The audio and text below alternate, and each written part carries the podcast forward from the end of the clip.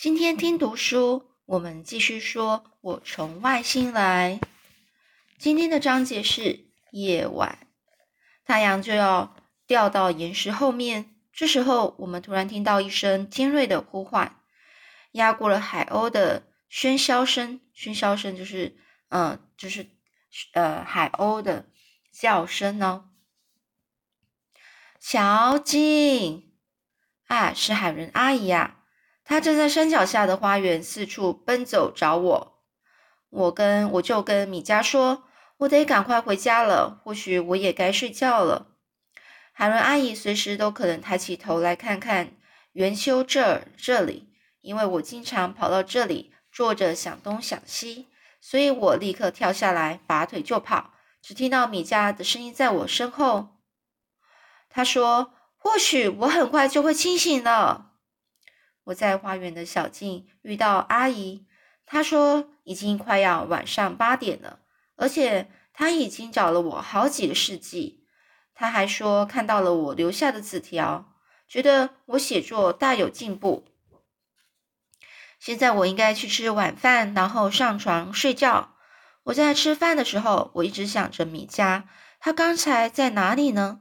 能不能照顾自己呢？他说很快就会清醒了，是什么意思呢？不久之后，我躺在躺在床上准备睡觉。这时候已经八点半了，海伦阿姨跟我说晚安，关了灯，她会睡在楼下的沙发上。而在她下楼前，最后说的话是：“今天晚上你的弟弟或是妹妹就会降临人世了。”于是我又开始想到弟弟，我开始，我始终相信一定是个弟弟。不过至少我已经练习过该如何谈论这个世界，毕竟这是我的职责啊。必须由我跟弟弟解释这世界上一切怎么来的。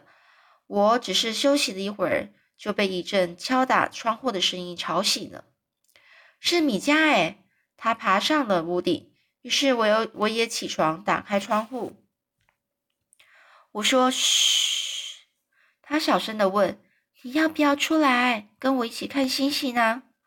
其实我有一点担心阿姨会突然上楼来看我。最后还是决定穿上衣服，套上拖鞋，窗爬出窗户，跟着米迦爬上屋顶，一直爬到屋梁上。上面的空气有一点冷，所以我们两个紧紧抱在一起。又是一个星光灿烂的夜晚。米迦他指着一颗特别闪亮的星，他很严肃地说：“上面那一个或许就是我的太阳。”我就跟他说：“或许。”该说下面那一个，因为你的旅程是向上飞，直到你撞上这个星球为止。我的脑子里一直想着，米迦是从蛋里孵出来的，而且我也始终无法了解他到底如何看穿我的心思的。我说我是八年前诞生在这个星球的，那你是多久以前在埃尔乔星上蛋里爬出来的呢？他为了这个问题又向了我鞠躬。他说：“整整一年前呐。”我就大喊说：“生日快乐啊！”但是埃尔乔星上的一年，很显然的比这里一年要长得多啊。他他就继续说啦：“而且这个问题和星球绕着太阳转的速度有关。”我就说：“地球环着环绕太阳一周。”需要三百六十五天又四分之一天，我说，所以呢，我们每隔四年啊就会多出一天。我知道在另一个星球上的一年可能比较长，也可能比较短。他就说啦，我们的一天也比你们长。在这里，感觉上太阳没多久前才刚升上来，现在又已经是晚上了。我跟他解释说，一天有二十四个小时，因为地球每二十四小时就要自己转一圈。他就问：“小时是什么啊？”我突然想到，小时是我们在这个星球上发明的观念。我们当然也可以说一天十个小时，或每小时一百分钟。我们把一天分成二十四个小时。我说。我就这样跟米迦解释，然后每个小时有六十分钟，每分钟又有六十秒。米迦很仔细的听着，然后说着：“哦，我懂了。但是，一秒钟有多长呢？”我就说：“一秒钟是一、二、三。我每数一个数目，大概就是一秒钟。”米迦想了很久。然后开始伸长他的手手指头，我知道他又在想事情了。最后，米迦说：“这样的话，你在我们星球是一岁又八天大，所以我比米迦大八天。”我发现算最后的总数最简单，星星像针头一样在夜空中闪烁着。我问他：“你为什么到这里来呢？”他就说：“来见你呀，你不会真的相信我刚好在你独自一个人在家等待，等着弟弟出生的时候，不小心掉在你家的花园吧？”我觉得这是个好问题，于是我深深的一鞠躬。不过还是有些问题无法解释清楚。米迦重复的说：“但是这还是一场梦啊！”我就问：“什么？”米迦一边挥舞着手，一边说。我梦见自己坐在太空船里，飞到了太空中，一路上只看到星星和银河。过了好久好久，偶尔才看见一两颗彗星。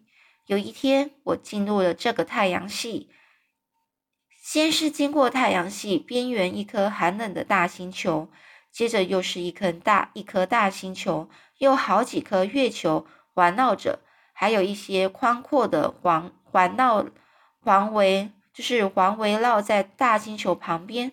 这时候，我突然看到这远方有一颗小小的蓝蓝绿绿的珍珠，越来看起来越来好，越来越像一颗糖球。糖球就是糖果啦。上面呢会有生命吗？我就说这就是地球，这不是梦。他于是摇摇头，就说：“哦，不是了。”但是我在梦里看见他，我当时真的很好奇，于是我打开了太空舱的门，对着夜晚大喊说：“喂，有人在吗？”或是被遗弃的一片虚空。他的意思就是说：“喂，有人在吗？”还是这边是被遗弃的一片虚空的是意思，就是一片空荡荡的地方呢？我试着脑脑海中描绘出这这一幅景象。接着，嗯，这米迦就说啦：“我就叠出舱门，以一种可怕的速度向这个奇怪的星球冲过去。我就大喊着：‘救命啊！’虽然我知道根本不会有人帮我的忙，我就，但是我还是大喊着：‘我要掉下去了！’我非常的惊讶，跟他说：‘那你一定吓坏了吧？’米迦点点头，然后继续说。”但是不久，我就掉在苹果树上，距离地面大概一两码。接下来的故事你就知道了。米迦他就站在那里，是我亲眼看到了。卡米娜，这就是我前面告诉过你的故事。米迦说：“我一直知道这是一场梦，但是这场梦却一直做做梦，一直做下去。”我就跟他说。或许你也只是梦见自己很久以前从蛋里孵出来啊！但是米迦摇摇头说：“我非常肯定，就像我很肯定现在和你一起坐在屋顶上眺望着太空一样。”不知道为什么，我就是对这个答案不太满意。想了一会儿之后，我说：“如果你到这个星球的旅途旅程啊，只是一场梦，那么你跟我一起坐在屋顶上。”看着太空，呃，看着天空，应该也是一场梦。如果是这样的话，你和我应该都在做梦吧？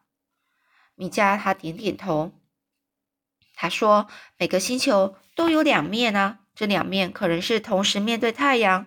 梦啊，就是一样。做梦的人和梦中见的人不一不一样，不一不一样，并不一定是同样清醒的。”我就说：“如果真的是这样。”那我就不知道究竟我们两个是谁在做梦了。但是米迦他就轻描轻描淡写的说，轻描淡写就是非常轻松的口气就说着，这都无所谓啦。最重要的是，我们在那一座山的山顶上相遇了。一般人并不会经常上上去那里呀。我很努力的思思考了这一切。过了很久之后，就说啦：“如果是我在做梦梦到了你，那么在我开始做梦之前，你应该不存在。我醒过来时，你也马上就会消失啊。”接着，米迦说了一句话，或许是整个夜晚最重要的一句话。他比刚才更用力的伸出手指头，然后说着：“你怎么能这么肯定的说你是唯一梦见我的人呢？”这个问题让我五雷轰顶，一时哑口无言，只能摇头。五雷轰顶就是非常惊讶、惊讶、惊讶的感觉。好啦，那之后故事又是怎么样的呢？我们下次再继续说喽。